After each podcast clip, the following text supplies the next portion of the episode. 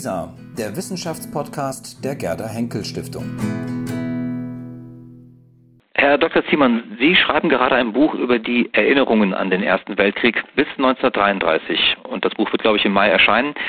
Worum geht es in Ihrem Buch genau, wenn wir über Erinnerungen sprechen? Erst einmal, das Buch ist eigentlich schon erschienen in englischer Sprache. Was jetzt erscheint, ist nur die Übersetzung. Also das Buch ist eigentlich schon fertig.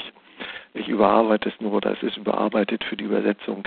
In dem Buch geht es um einen bestimmten Strang der Erinnerung an den Ersten Weltkrieg in der Weimarer Republik, der im Wesentlichen vor allem zu Beginn aus einigen Radikaldemokraten und Pazifisten besteht aber dann schon zu dieser Zeit, also in den Jahren 19 bis 23 und später bis 1933 im Wesentlichen aus Anhängern der Mehrheitssozialdemokratie gebildet wird. Es geht mir also darum, herauszupräparieren, wie Sozialdemokraten sich an den Ersten Weltkrieg und vor allem an das Fronterlebnis des Ersten Weltkrieges erinnert haben und wie sie versucht haben, auf verschiedenen Ebenen und auf verschiedener Weise in den Kampf oder in die Auseinandersetzungen um die angemessene Form der Erinnerung in der Weimarer Republik einzugreifen. Da kommen vor allem zwei große Gruppen in den Blick auf der Ebene der Organisationen. Das ist einmal der Reichsbund der Kriegsversehrten und Kriegerhinterbliebenen, der bereits 1917 gegründet wurde, der in veränderter Form heute noch existiert. Und dann das Reichsbanner Schwarz-Rot-Gold mit dem Untertitel Bund republikanischer Kriegsteilnehmer, das 1924 gegründet wurde und sich sehr schnell zu einer Massenorganisation entwickelt hat. Von den Sozialdemokraten während des Krieges weiß man, dass sie gespalten waren, dass die einen eher die Reichspolitik, die Politik von Bettmann häufig unterstützt haben. Es gab aber auch einen nicht zu unterschätzenden großen Teil, der eben gegen diese Politik war. Welche der beiden Gruppen hat sich am Ende dann durchgesetzt in der Erinnerung an den Ersten Weltkrieg?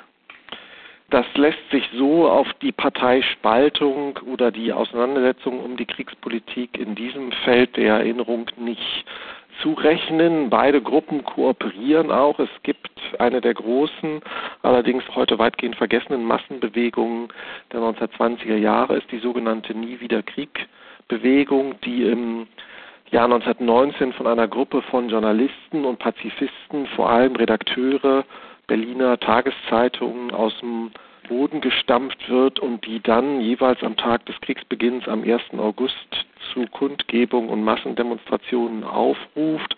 1920 äh, das erste Mal dann sehr erfolgreich und das basierte auf einer Kooperation von USPD und Mehrheits-SPD und auch der freien Gewerkschaften, die mit der SPD affiliiert waren, die sich für diese Zwecke hinter einem breiten pazifistischen Konsens verbergen, wo es vor allem um Völkerversöhnung, um Abrüstung und generell um eine Kritik an der nationalistischen Mobilisierung für den Krieg geht. Man kann das auch lesen im Nachhinein als eine Selbstkritik der Mehrheitssozialdemokraten, die daran teilnehmen. Aber diese Grenzen, die während des Krieges konstruiert waren zwischen Mehrheitsflügel und Minderheitsflügel, die verschwimmen das hat dann mit der Spaltung der USPD, deren linker Flügel sich an die KPD anschließt, zu tun, diese Massenbewegung dann 1922 bereits sehr stark an Fahrt wieder verliert.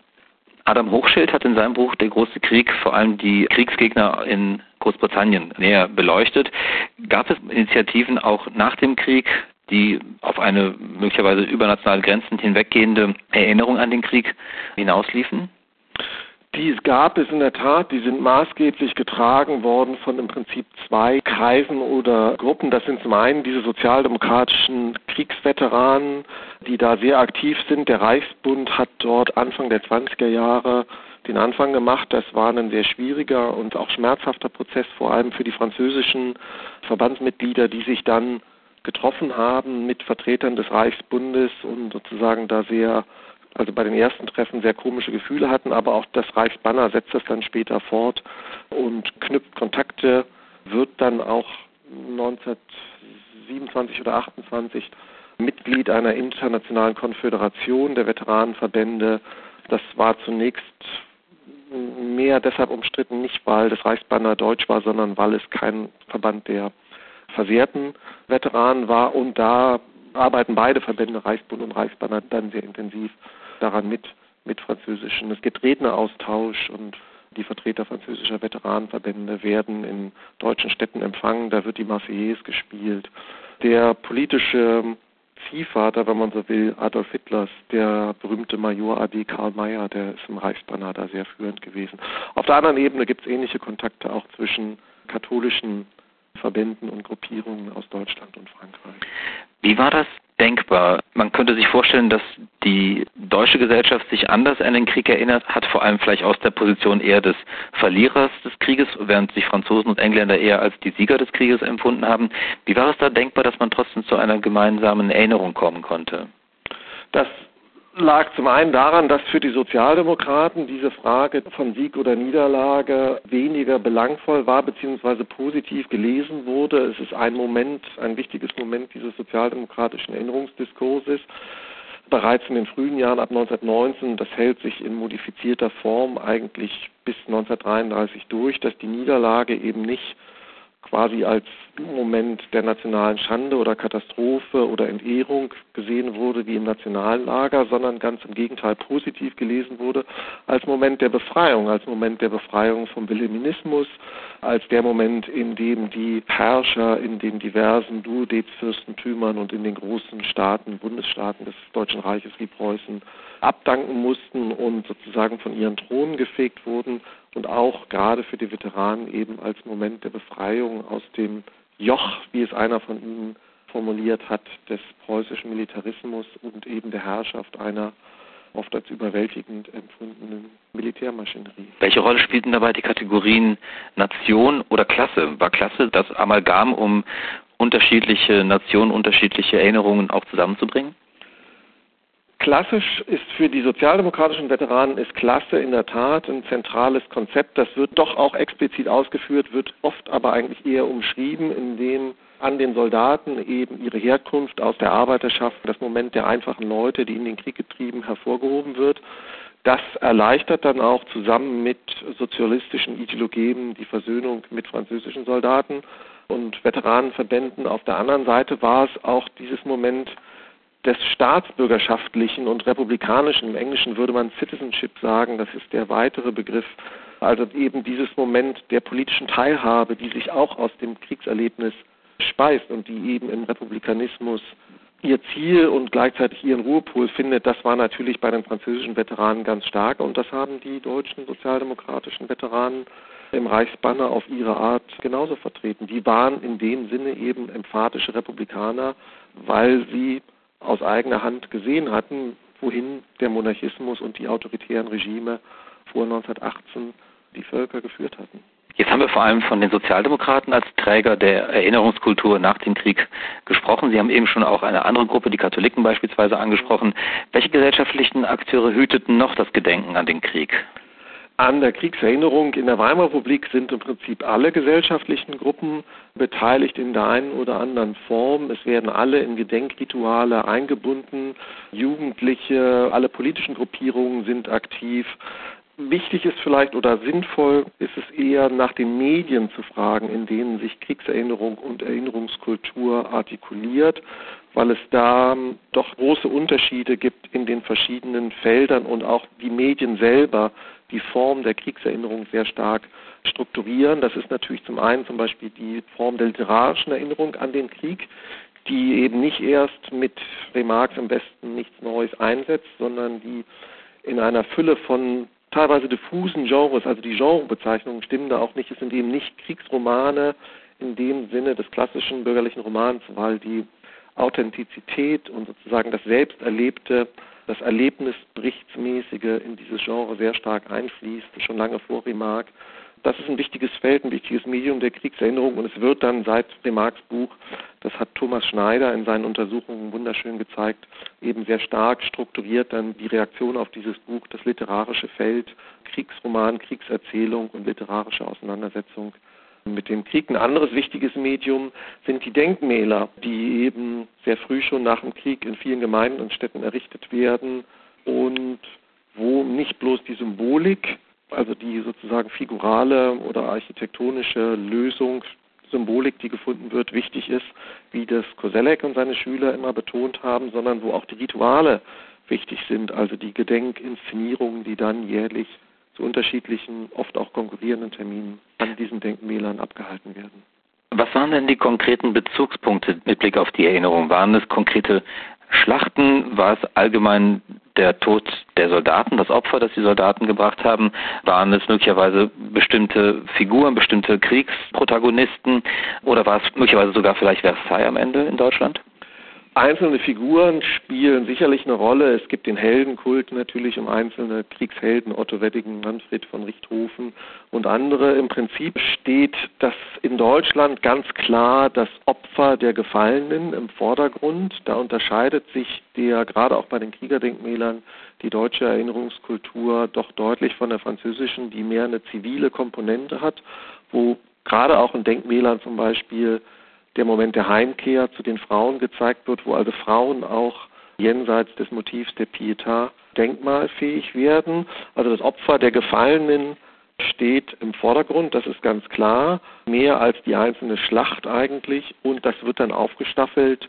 In Deutschland wichtig eben die lokalen und auch die föderalen Bezugspunkte, also sozusagen das fängt an in der kleinen Dorfgemeinde und geht dann weiter in der Erinnerung an einzelne regionale Gruppen und dann vor allem auch in der Suche, das ist ein Charakteristikum in Deutschland, in der vergeblichen Suche nach einem nationalen Symbol, also einem Nationaldenkmal, was quasi diesen ganzen weiten Kosmos der Kriegserinnerung in einem Symbol dann abschließt, was die Alliierten gefunden haben. Viele Teilnehmerländer am Ersten Weltkrieg mit dem Symbol und Ritual des unbekannten Soldaten, was aber in Deutschland eben nicht durchsetzbar war. Und der Föderalismus, das ist meine Lesart dieses Problems, der Föderalismus des Reiches hat da eine große Rolle gespielt.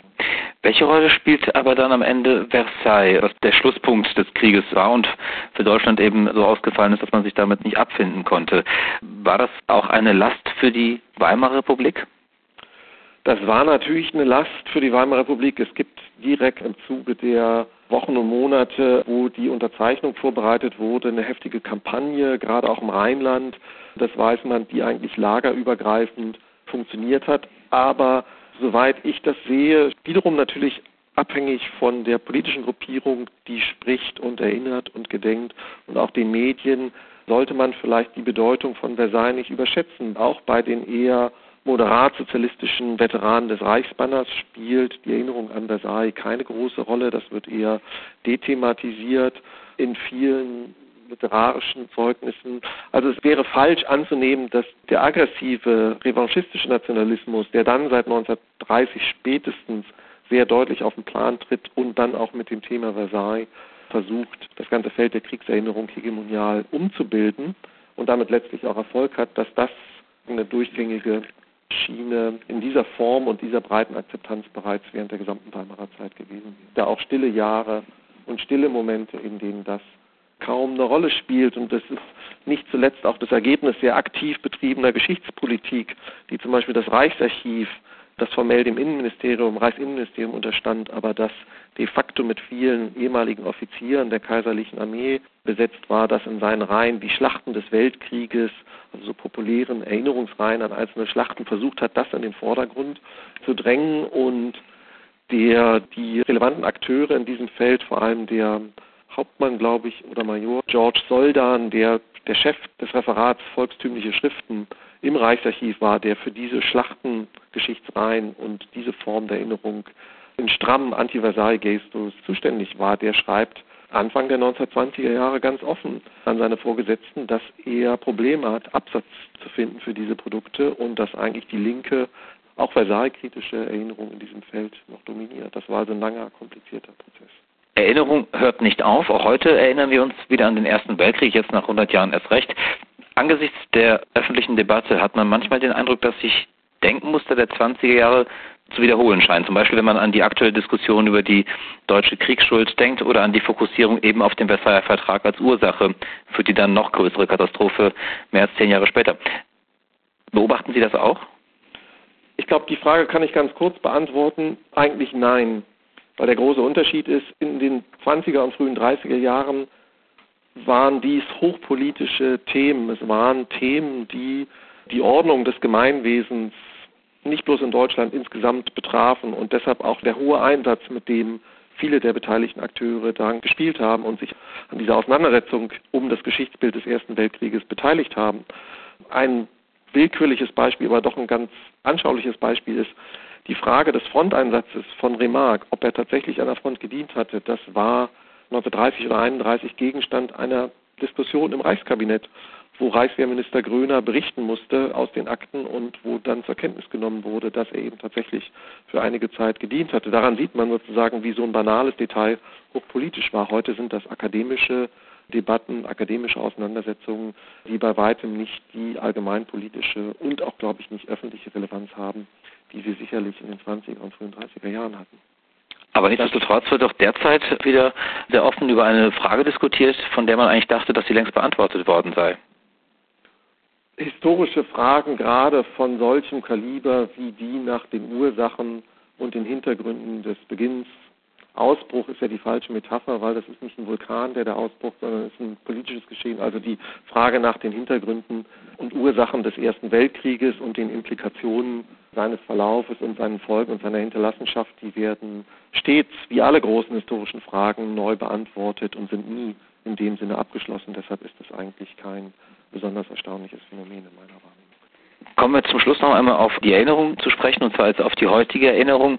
Wir haben darüber gesprochen, welche Initiativen es gab in den 20er Jahren, möglicherweise über eine nationale Erinnerungskultur hin zu einer nationenübergreifenden Erinnerungskultur zu kommen. Sehen Sie heute da auch Ansätze zu? Ist heute sowas denkbar? Ist heute vielleicht sowas sogar nötig?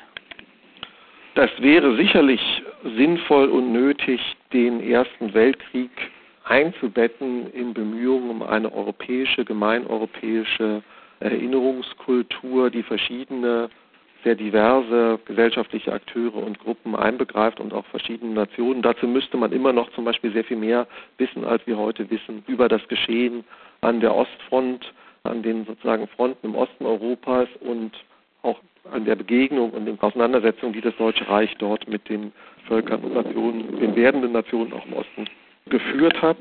Das ist sicherlich auch richtig im Blick auf die Begegnung mit den früheren Alliierten im Westen, die ja heute in der NATO alle Alliierte der Deutschen sind.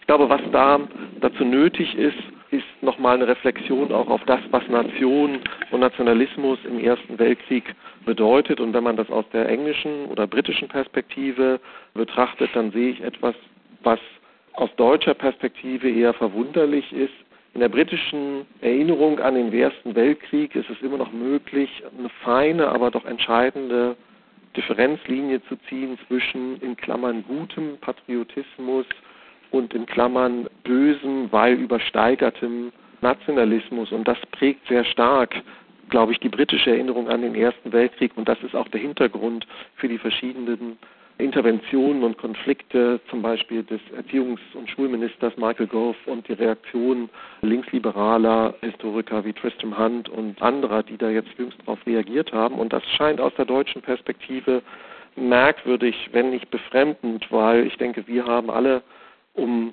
Dieter Langebische zum Beispiel zu zitieren, gelernt, dass Nationalismus immer beides ist, Aggression und Partizipation, Partizipationsversprechen und Aggression in sich birgt. Also diese feine Unterscheidung von Patriotismus und Nationalismus scheint für die deutsche Erinnerungskultur, zumal eben nach der Shoah, nach dem Nationalsozialismus, nicht bloß historisch falsch, sondern auch theoretisch und historisch begrifflich fragwürdig. Und solange diese Dinge nicht weiter geklärt sind, glaube ich, wird es schwierig werden.